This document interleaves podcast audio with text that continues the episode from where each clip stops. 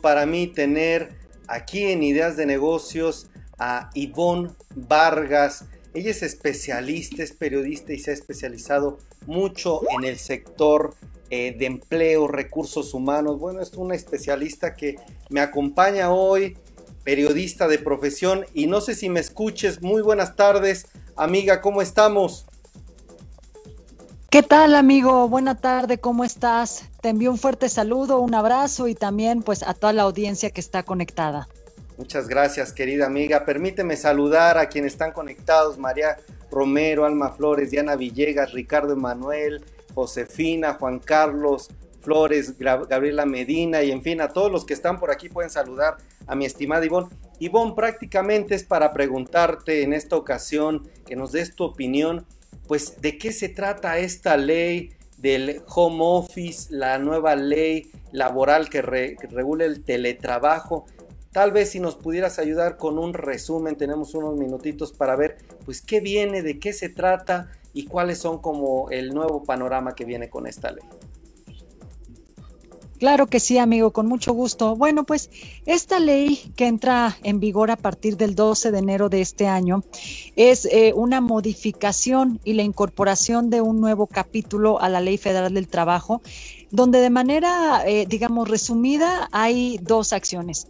La primera es que queda establecida y, y, ampliamente reconocida, por así decirlo, la figura de teletrabajo o trabajo remoto. Hay una descripción ya para esta actividad en donde se habla de una relación entre el patrón o el empleador y un trabajador eh, una relación de tipo subordinada. Y quisiera poner la línea en esto de subordinada porque eh, algo que nos pide la, ley es que eh, reconocer que se trabaja desde casa, por ejemplo, es forma parte de una adecuación que tiene que haber en los contratos de trabajo, ¿no? en los contratos de trabajo o en dado caso que no contrato en aquella carta compromiso o documento en, eh, con el que establecemos una relación con el trabajador y en donde establecemos cuál es nuestra dinámica de trabajo, eh, cuáles son los resultados, en fin, otro tipo de características. Ahí tiene que quedar establecido que hay una relación donde tú trabajas fuera de la oficina, pero finalmente ofreces un servicio y eh, es una actividad eh, reversible, ¿no? En algún momento, eh, pasando la pandemia o en algún momento si tiene que hacerse reversible, se hace. Lo segundo que nos que solicita esta ley es que el patrón se haga responsable de ciertas eh, actividades u obligaciones. Entre ellas, dotar a los trabajadores de herramientas para realizar el, teletrabajo, eh, que, esto incluye desde una silla, una mesa para poder llevarlo a cabo, hasta el pago proporcional de servicios como Internet y servicios como el teléfono. Y primordialmente también el tema de la desconexión digital, ¿no? Esta cuestión que ya de alguna manera está establecida en la Ley Federal del Trabajo, pero que ahora pone mucho más énfasis en que tiene que tratarse de dar pues una eh, eh, digamos, una división un poco más clara del tiempo que la persona está conectada, trabajando y de los tiempos que tiene de descanso. Para cerrar esta idea, solamente diría algo que ha causado cierta inquietud entre las empresas. Las empresas hoy se están preguntando si todas tienen que arrancar con esta nueva ley, cuándo tienen que hacerlo, cómo tienen que hacerlo.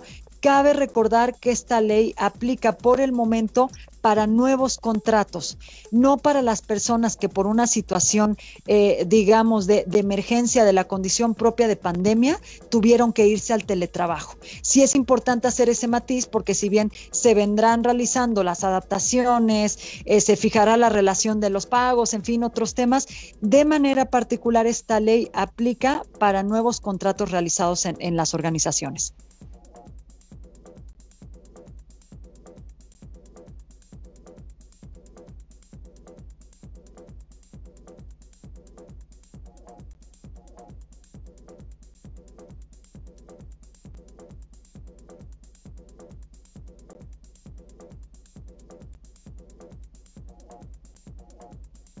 No sé si me escuchabas, amiga. Perdón que tenía el mute activado. Ya saben que la nueva normalidad así es. Perdón, les decía que se notan los años de experiencia de mi querida Ivonne Vargas. Y te pregunto, Ivonne, ahora sí ya con el micrófono activado, tenemos un minutito. ¿Qué nos puedes decir con la realidad de México, con esta nueva ley? ¿Habrá realmente un cambio? Porque hemos visto que hay empresas que con todo y ley pues no hacen esto. ¿Tú qué ves como analista? ¿Qué viene y si habrá un impacto realmente? Pues mira, la realidad es que es una ley necesaria, eh, es una ley o una contemplación ¿no? dentro de la ley que podríamos decir que inclusive iba tarde en el sentido de reconocer ciertos derechos y obligaciones trabajando desde casa, pues porque es un esquema que venimos haciéndolo ya casi desde hace un año, pero que además algunas empresas ya tenían incorporado. Entonces, ¿qué es lo que vemos? En, el momento en que estas iniciativas se convierten en ley, lo, lo esperado es que sí las empresas vayan haciendo una adaptación.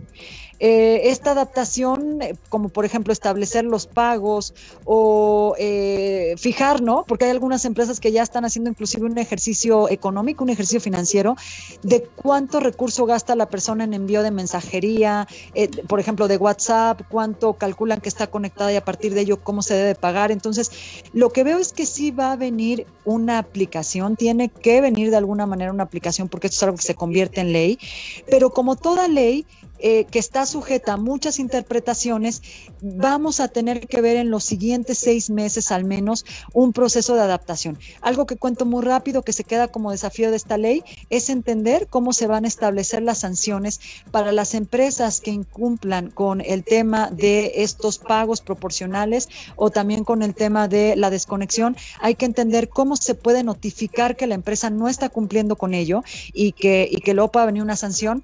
Hoy hay sanciones, pero son sanciones que están en la Ley Federal del Trabajo y que tendría que venir una adaptación.